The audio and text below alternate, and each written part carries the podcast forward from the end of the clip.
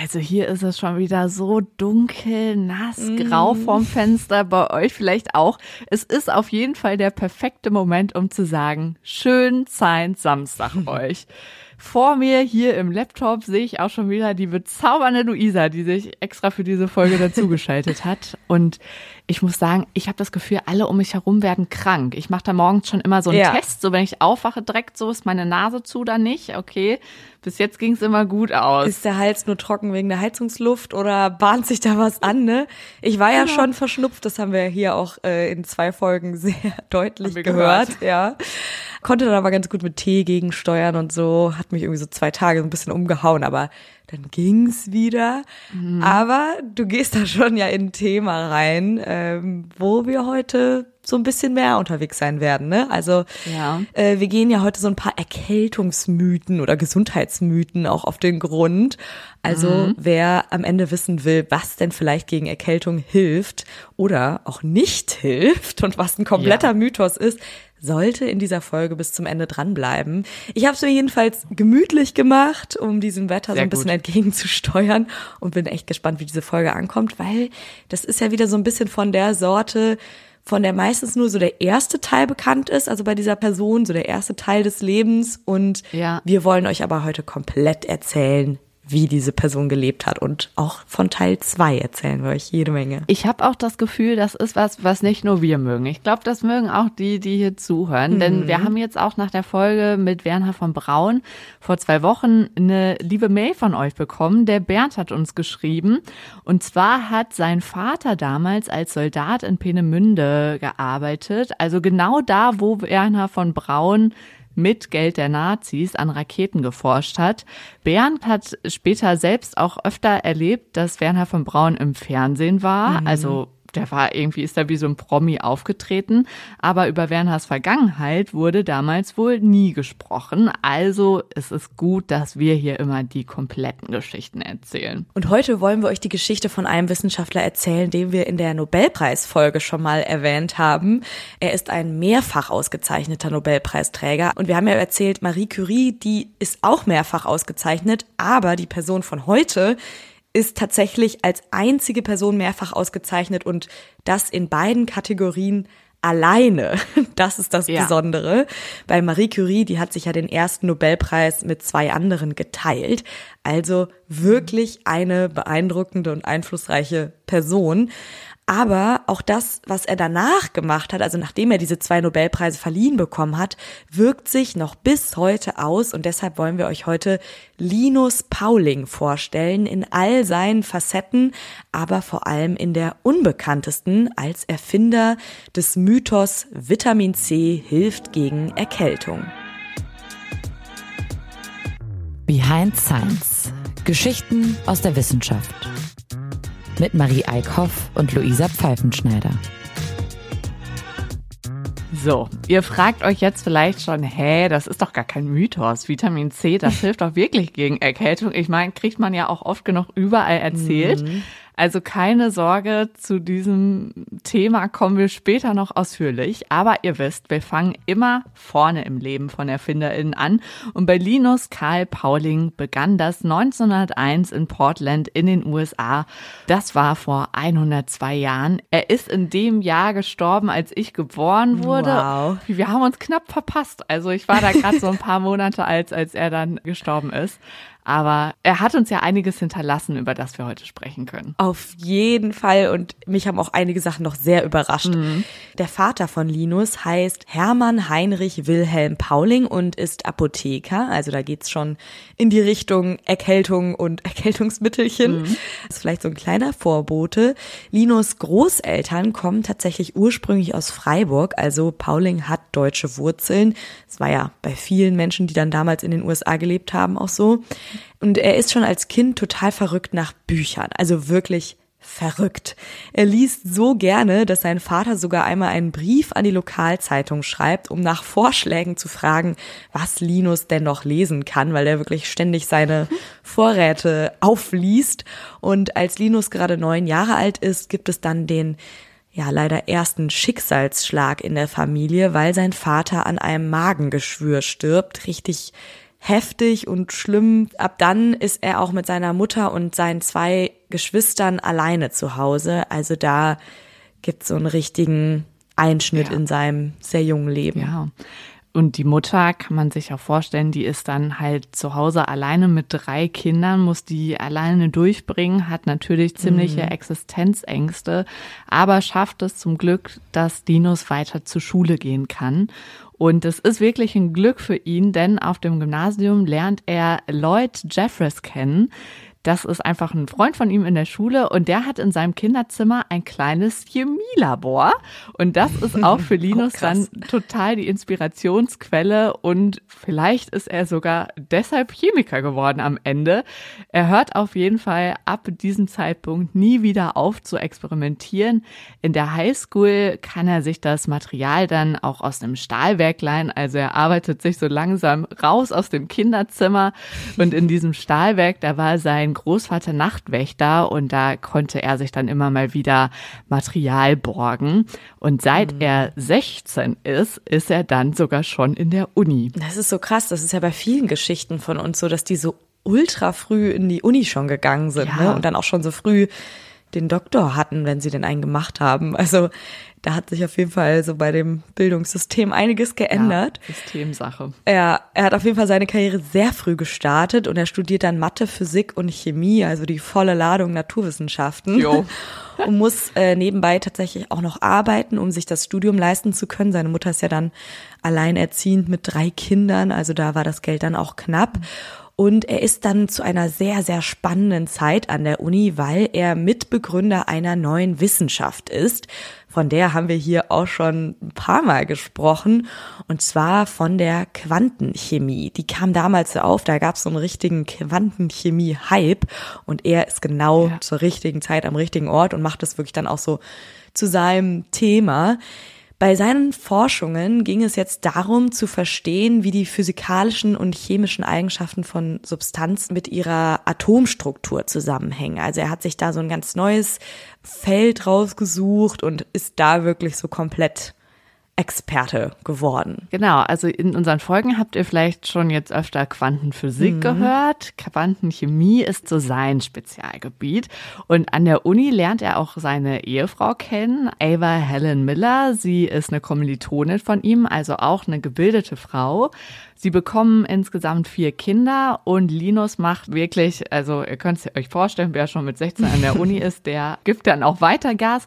Der macht wirklich einen Abschluss nach dem nächsten und hat dann mit 24 schon seinen Doktor in Chemie. Das ist auch wirklich erst der Anfang seiner Karriere, denn er bekommt direkt im Anschluss ein Stipendium und kommt nach Europa. Dort trifft er jetzt die hier führenden Köpfe der Quantenmechanik, Niels Bohr, Evan Schrödinger, das sind so Namen, die euch auch schon aus unseren Folgen bekannt vorkommen sollten. Er hat sich zwei Jahre lang dann angeguckt, was die schon über Atome und Moleküle herausgefunden hatten und ist dann mit diesem Wissen aus Europa zurück in die USA gegangen und hat da als Assistenzprofessor an der Caltech Uni in Kalifornien gearbeitet. Und an der Uni bleibt ja. er dann auch eigentlich recht lang. Und jetzt machen wir es mal ein bisschen kurz, weil es sehr viele Schritte in seiner Karriere gab. Ja. Er macht Röntgenstudien an Kristallen so erfolgreich, dass er mit 29 schon Professor ist. Und seine Arbeiten mhm. zu chemischen Bindungen sind so herausragend, dass er dafür 1954 den Nobelpreis für Chemie bekommt. Von ihm stammt zum Beispiel die Pauling-Skala, die Moleküle nach ihrer Elektronegativität ordnet, also wirklich eine sehr, sehr bekannte Skala. Da geht es darum, wie viel Energie aufgewendet werden muss, um chemische Bindungen aufzubrechen. Und ein anderes Konzept, was auch immer noch sehr bekannt ist, ist das der Hybridisierung. Auch damit können Molekülbindungen beschrieben werden und erzählte auch als erster die Strukturen von Aromaten auf. Das ist eine Stoffklasse in der organischen Chemie und aromatische Moleküle sehen, wenn man ihre Struktur aufmalt, ein bisschen aus wie so eckige Ringe und zeichnen sich durch so Doppelbindungen aus. Und die hat er zum Beispiel als allererster auch ja, sortiert und aufgezeichnet und strukturiert. Mhm. Richtig große Durchbrüche in der Chemie erlangt. Also Wahnsinn, was der in kürzester Zeit, oder was heißt kürzester Zeit, aber über sein Leben rausgefunden hat. Das sind wirklich alles Dinge. Ich meine, wir hatten ja auch so eine Vorlesung, mhm. quasi die Einführung in die Chemie, so die Grundlagenausbildung haben wir. Und da kommt das alles vor. Ja. Also das ist so richtig Grundlagenwissen, was er da geliefert hat. Aber ihn interessiert nicht nur Chemie, ihn interessieren auch biologische Moleküle. Zum Beispiel die Struktur von Hämoglobin. Kennt ihr vielleicht aus so einem ähm, äh, Blut, wie nennt man das, wenn man so einen Bluttest Blutbild. beim Arzt gemacht hat? Ja. Blutbild, genau. Hämoglobin transportiert den Sauerstoff durch unser Blut und Pauling konnte zeigen, dass sich die Molekülstruktur des Hämoglobins ändert, wenn es ein Sauerstoffatom einbindet oder abgibt. Mhm. Also auch mit sowas hat er sich dann ja. umgetan. Er hatte auf jeden Fall ein krasses Arbeitspensum. Mhm. Später überlegt er dann allgemeiner, wie zum Beispiel Proteine dargestellt werden könnten und entwickelt ein Strukturmodell, an dem die einzelnen Atome, also ein Molekül besteht ja immer aus mehreren Atomen, als Helix angeordnet sind. Das ist quasi so eine 3D-Vorstellung von Molekülen und auch das war ziemlich neu und besonders und die gibt's wirklich bis heute in der Chemie. Also die wird Sekundärstruktur genannt Darauf ist auch die spätere Helixstruktur unserer DNA zurückzuführen. Da klingelt's vielleicht auch. Da fällt nämlich direkt ein Name und zwar Rosalind Franklin. Die hat diese Helixstruktur der DNA quasi als erste herausgefunden. Ja, man munkelt so ein bisschen, ob vielleicht Linus die auch gefunden hätte kurz drauf, mhm. weil er da natürlich auch dran war. Aber Rosalind war definitiv schneller, wobei ihr ja dann leider trotzdem ihre Erfindung von zwei anderen Männern geklaut wurde. Aber denen wollen wir jetzt an dieser Stelle keine ja. Bühne geben. Hört euch mal die Folge an, dann erfahrt ihr alle Hintergründe zu der Entdeckung. Linus Pauling hat also insgesamt mit chemischem, mit biologischem Blick zu Molekülen geforscht und er war später auch an der Entwicklung der ersten künstlich hergestellten Antikörper beteiligt. Das ist jetzt auch schon wieder so ein Kapitel, das euch Wahnsinn. heute sicher noch bekannt vorkommt. Antikörper, die benutzt man vor allem für Impfstoffe. Bekannt ist Linus also für wirklich vieles. Und jetzt fragt ihr euch vielleicht, gut, einen Nobelpreis, den hat er schon gekriegt. Für was hat er jetzt diesen zweiten bekommen? Vielleicht für die Antikörper? Nein. Denn den zweiten Nobelpreis, das war keiner in Chemie, Physik oder Medizin, sondern der Friedensnobelpreis. Das finde ich auch besonders überraschend, ne? Also. Ja einfach so eine völlig neue Kategorie. Aber ihr werdet gleich sehen, so wenig verwandt mit seinen Wissenschaften ist es gar nicht.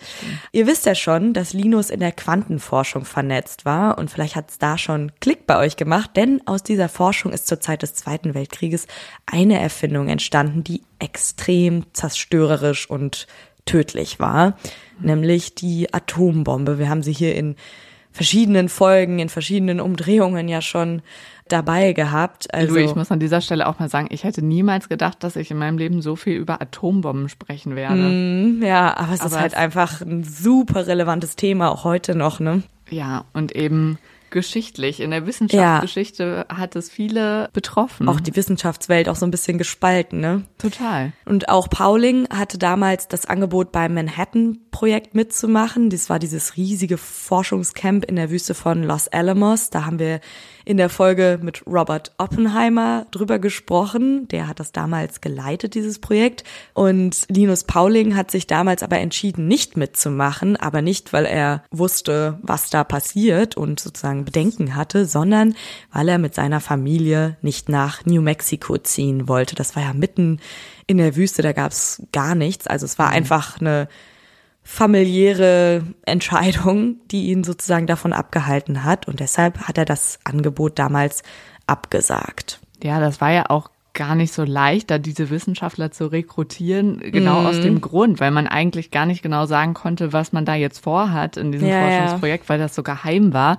Und er hat dann aus diesem Grund wirklich abgesagt. Und als er dann aber mitgekriegt hat, an was da gearbeitet wurde, als nämlich die ersten Atombomben 1945 über Hiroshima und Nagasaki abgeworfen wurden, da war er total im Schock. Mhm. Also er hat dann sofort angefangen, alles nachzulesen, was die Forschenden da in dem Projekt herausgefunden hatten und war aber gleichzeitig auch einer der ersten, der das dann so übersetzen konnte für die Öffentlichkeit. Das war ja für alle total das schreckliche Ereignis, aber mit so was, was es natürlich vorher nie gegeben hatte. Mhm. Also Atombombe, das war ein Schock für alle. Und er konnte so helfen, das zu erklären wissenschaftlich, was da jetzt gerade passiert war. Er hat also als allererstes erstmal Wissenschaftskommunikation gemacht und kurz drauf dann aber angefangen, sich auch sehr kritisch dazu zu äußern. Und das war der Moment, ab dem er politisch wurde. Er hat von da an öffentlich gegen Atomtests demonstriert. Er war zum Beispiel auf der Straße mit Plakaten, also so richtig typisch Demo. Mhm. Und er wurde auch Mitglied des Emergency Committee of Atomic Scientists. Das war eine Gruppe von neun Forschern, die die Öffentlichkeit über die Gefahren von Atomwaffen aufklären wollten. Vorsitzender, den kennt ihr, das war Albert Einstein. Also wirklich so eine sehr renommierte Gruppe an ähm, Forschenden. Heute wäre das vielleicht die Gruppe von Scientists for Future. Es sind ja, viel mehr stimmt. als neun Forschende, aber es ist ja auch so ein Zusammenschluss von Forschenden, die versuchen, uns aufmerksam zu machen auf die Folgen der Erderwärmung. Ja.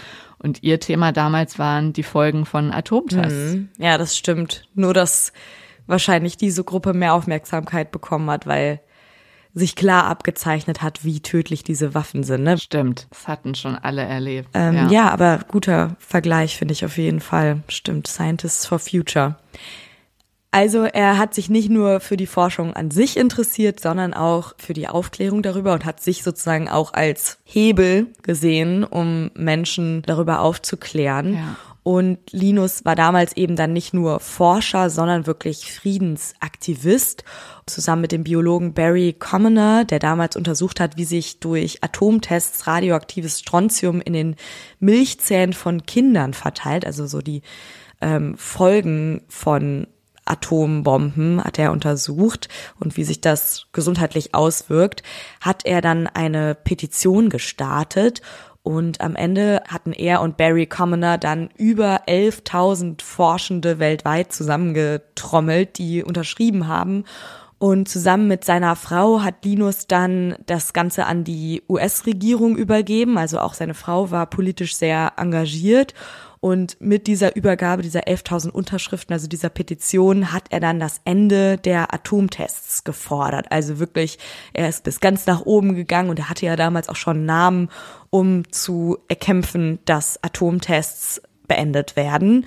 Es entstand dann so viel öffentlicher Druck, dass sich die USA, Großbritannien und die Sowjetunion fünf Jahre später auf ein offizielles Testverbot geeinigt haben. Also seine Petition hatte wirklich Erfolg und an dem Tag, an dem der Vertrag in Kraft tritt, bekommt Linus dann den zweiten Nobelpreis und zwar den Friedensnobelpreis, weil er eben erfolgreich durchgesetzt hat, dass es ein Testverbot gibt für diese ganz großen Nationen von Atomwaffen. Richtig. Wahnsinn, was sie mhm. da irgendwie mit angestoßen haben. Also sie waren natürlich nicht die einzigen, die demonstriert haben, aber die haben auf jeden Fall nochmal so einen wichtigen Schritt gemacht.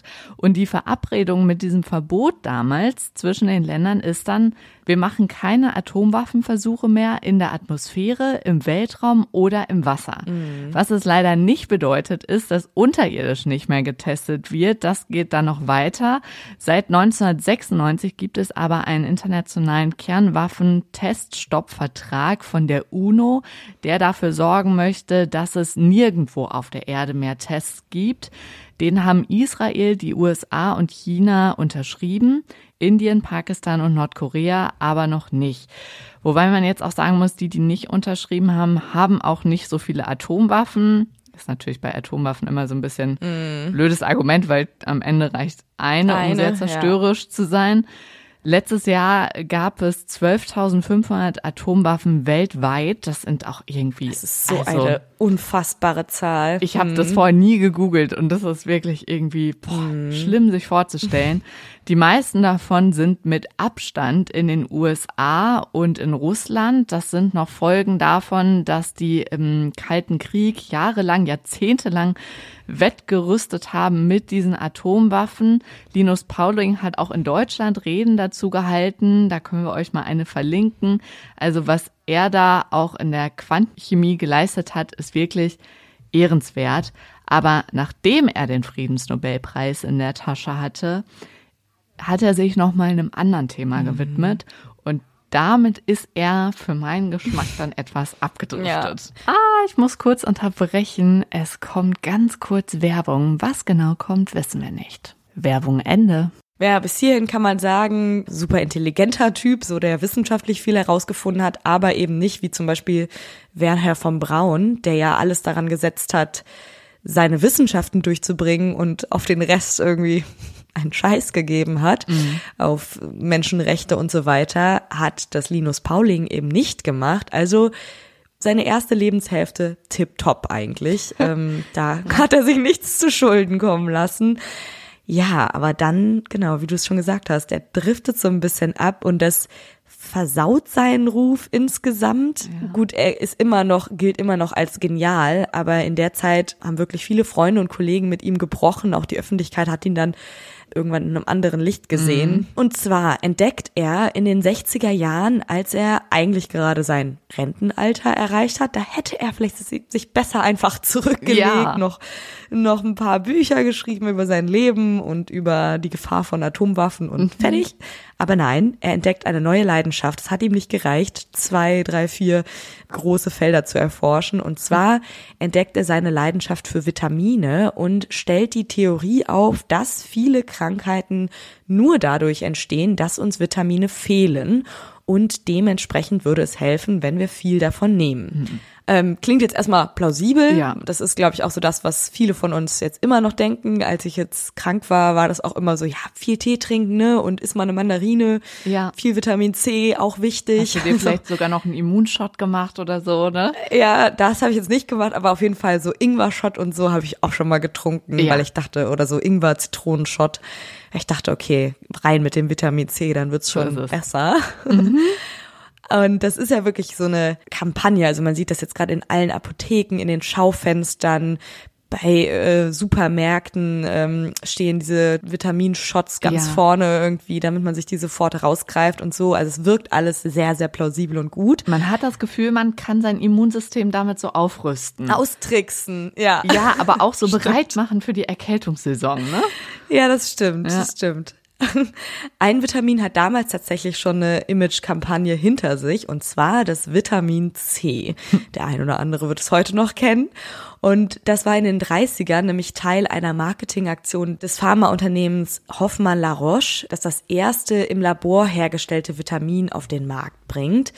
Der Hintergrund damals war eine Wirtschaftskrise und Hoffmann La Roche brauchte so ein bisschen Aufschwung.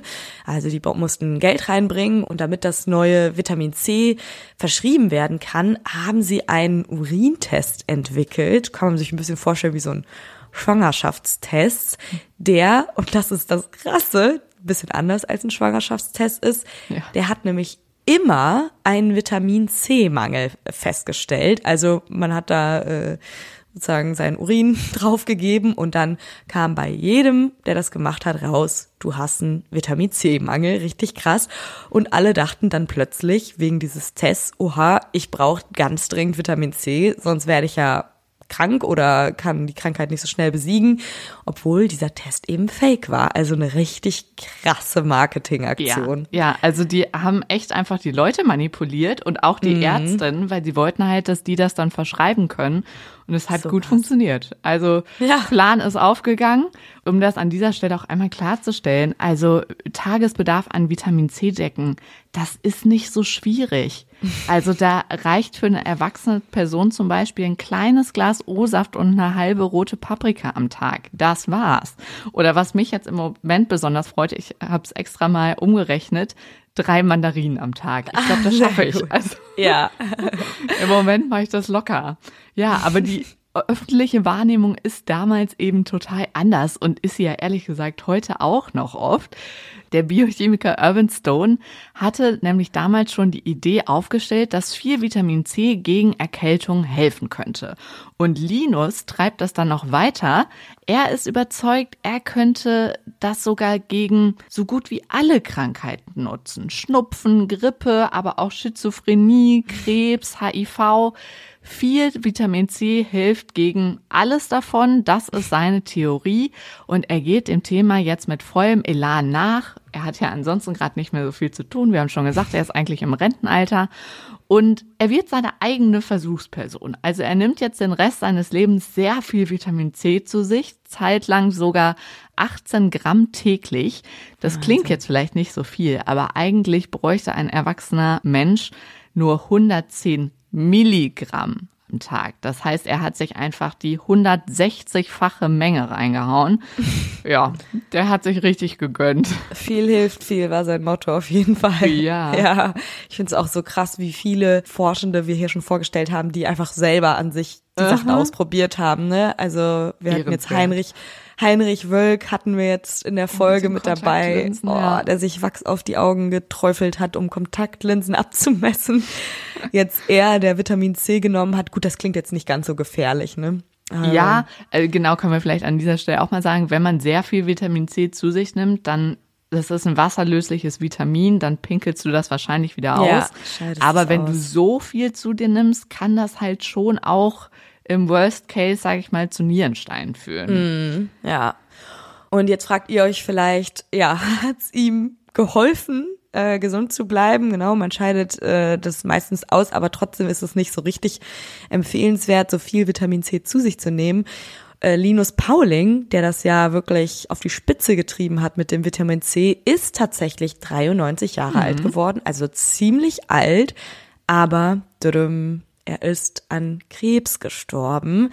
Damit hat er also seiner eigenen Therapie so ein bisschen widersprochen. Ja. Der hat ja gesagt, Vitamin C hilft gegen Krebs, dann bekommt man das nicht, wenn man das präventiv nimmt.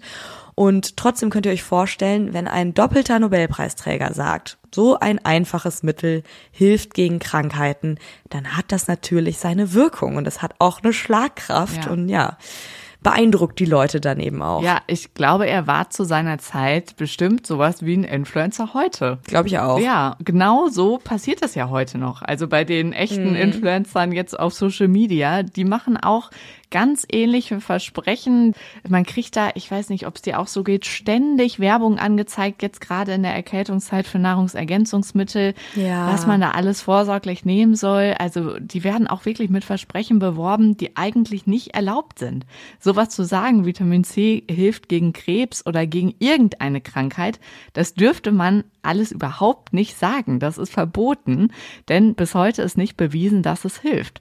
Und es gibt zwar in der Krebstherapie so Ansätze, dass man die Wirkung der Therapie durch die Ernährung verbessern kann und da wird zum Teil auch Nahrungsergänzung eingesetzt, weil man nicht mehr so ausgewogen essen kann, aber Vitamin C alleine könnte Krebs niemals heilen.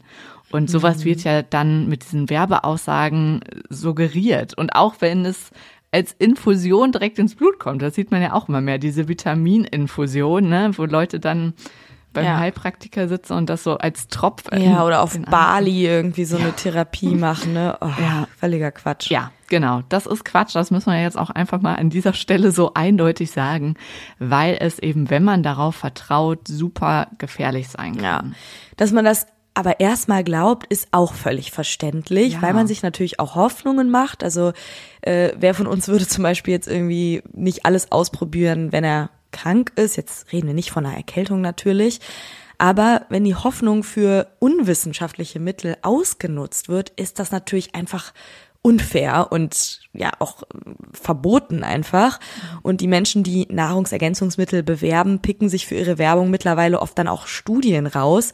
Dann wirken die dann noch überzeugender und die sind aber oft irgendwie gefälscht oder so ausgelegt, dass sie eben zu dem Ergebnis führen, was man da von den Nahrungsergänzungsmitteln hören möchte. Mhm. Deshalb haben wir hier an der Stelle einen kleinen Tipp für euch.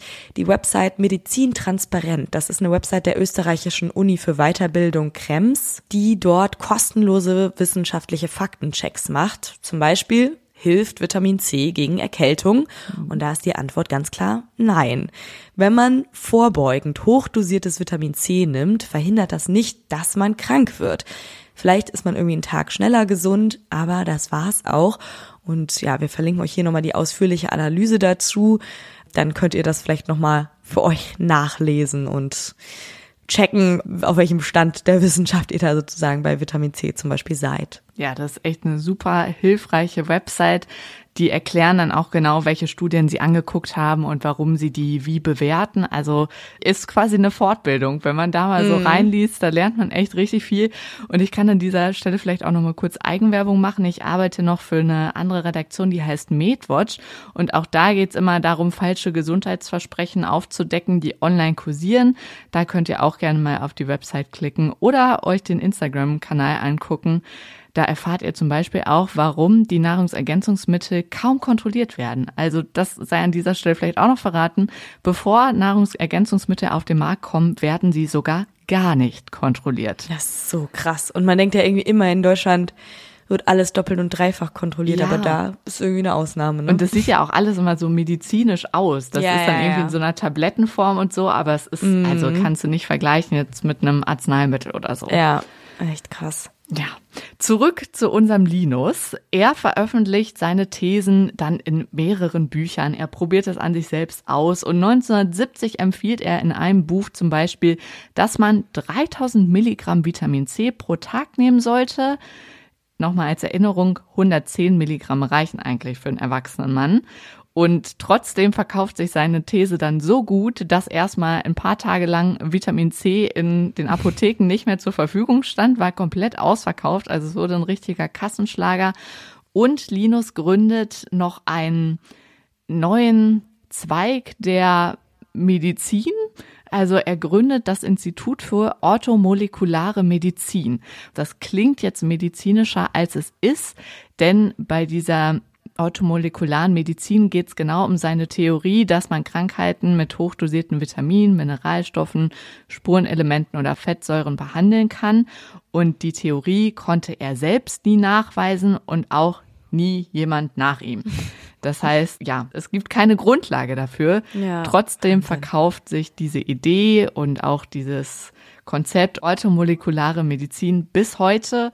Vielleicht ist euch da jetzt direkt ein Mittel in den Kopf gekommen, und zwar Orthomol. Das ist ja auch ein sehr berühmtes Nahrungsergänzungsmittel ähm, und eben auch nur eins von vielen, was da ja. viel mehr verspricht, als es kann. Ja, und ich muss sagen, ich wusste schon, dass viel von diesen Nahrungsergänzungsmitteln Quatsch sind, aber diese Geschichte mit dem Vitamin C, ja. also das war mir auch so klar nicht, ähm, dass man da jetzt nicht so viel bewirken kann, was die Gesundheit angeht. Also nicht falsch verstehen, Vitamin C ist total wichtig für den Körper, aber wie gesagt, man muss es eigentlich nicht noch hinzuführen, ja. so wie er eben das propagiert hat. Wenn man jetzt zu wenige Nährstoffe im Körper hat, dann ist das natürlich nicht gesund und es kann zu Mangelerscheinungen führen oder in besonderen Lebenssituationen, wenn man zum Beispiel schwanger ist oder frisch geboren oder alt oder viel Zeit drinnen verbringt, dann sind Nahrungsergänzungen teilweise sinnvoll. Aber das sind wirklich die Ausnahmen. Die meisten von uns hier in Deutschland sind ausreichend mit Nährstoffen und Vitaminen versorgt. Und wenn wir mal schlapp sind, dann hat das meistens andere Gründe. Das ist ja auch so ein bisschen so, habe ich auch paar Kollegen, die schlafen irgendwie jede Nacht fünf Stunden und sind dann immer so, oh, ich bin so müde, ich habe bestimmt Vitamin C-Mangel oder ja. Vitamin D-Mangel. So nein, vielleicht solltest du einfach acht Stunden schlafen oder weiß ich nicht, mehr spazieren gehen, dann genau. wärst du bestimmt auch fitter. Also oft sind es viel naheliegendere Gründe. Aber natürlich ist dieser Reflex auch verständlich, dass man eine schnelle Lösung für sein Problem ja, haben und möchte. Stell dir dann vor, dann sagt die Werbung den, ey, fühlst du dich heute auch ein bisschen müde? Fühlst du dich mm. auch mhm. irgendwie schlapper als sonst? Oder jetzt gerade auch in den Wintermonaten, man kommt vielleicht nicht so aus dem Quark, weil das morgens nicht so ja. hell ist. Und dann braucht man so einen kleinen Kick, ne? So ja, genau, brauchst du den Kick oder dann, Kick. Dann sagt jemand, oh, also ich nehme das jetzt, weil ich habe keinen Bock auf Wintermüdigkeit. Ja, ja, Und du ja. denkst dir, oh Gott, ich brauch's auch. Also, auch, aber das ja. vielleicht frische Luft, bisschen Bewegung, Bewegung. dir genauso helfen würde und komplett kostenlos ist. Das äh, hm, wird halt stimmt. vergessen. Guter Punkt. Und ich glaube, ich bleib bei meinen Mandarinchen. Das ist, äh, die sind auch billiger und schmecken mir viel besser. Also, dieses aufregende Leben von Linus Pauling, der von der Quantenchemie über den mhm. Kampf gegen Atomwaffen zu, naja, so ein bisschen Verschwörungstheoriemäßigen Vitamin C-Geschichten kam. Erstmal verdauen. Und nochmal als Appell für euch, macht euch wirklich nicht verrückt, dass jetzt wieder Erkältungssaison ist. Spart euch euer teures Vitamin C als Kapsel, Pulver oder Tablette. Ne? Lieber, wie du schon gesagt hast, Mandarinen und Paprika essen. Ist billiger, schmeckt gut, versorgt euch mit gesunden Stoffen, vielleicht mal rausgehen ab und zu. Gut schlafen und dann reicht es schon völlig aus. Ja. Und wenn ihr uns ein gutes Gefühl geben wollt, das wirkt sogar noch besser als jede Multivitamin-Tablette, dann lasst uns doch ein paar Sternchen da oh ja. oder abonniert uns. Mm, das wäre für uns der Kick. Ja, da würde ich dann auch morgens noch schneller aus dem Bett kommen. Ja. Also hier, wenn ihr bei Spotify hört, einfach super gerne eine Sternebewertung dalassen. Am liebsten natürlich fünf Sterne, wenn ihr euch danach fühlt. Und wir freuen uns, wenn wir uns dann nächste Woche wieder hören. In alter Frische nehmen wir an. Ja, bis dahin, macht's euch schön und tschüss. Tschüss.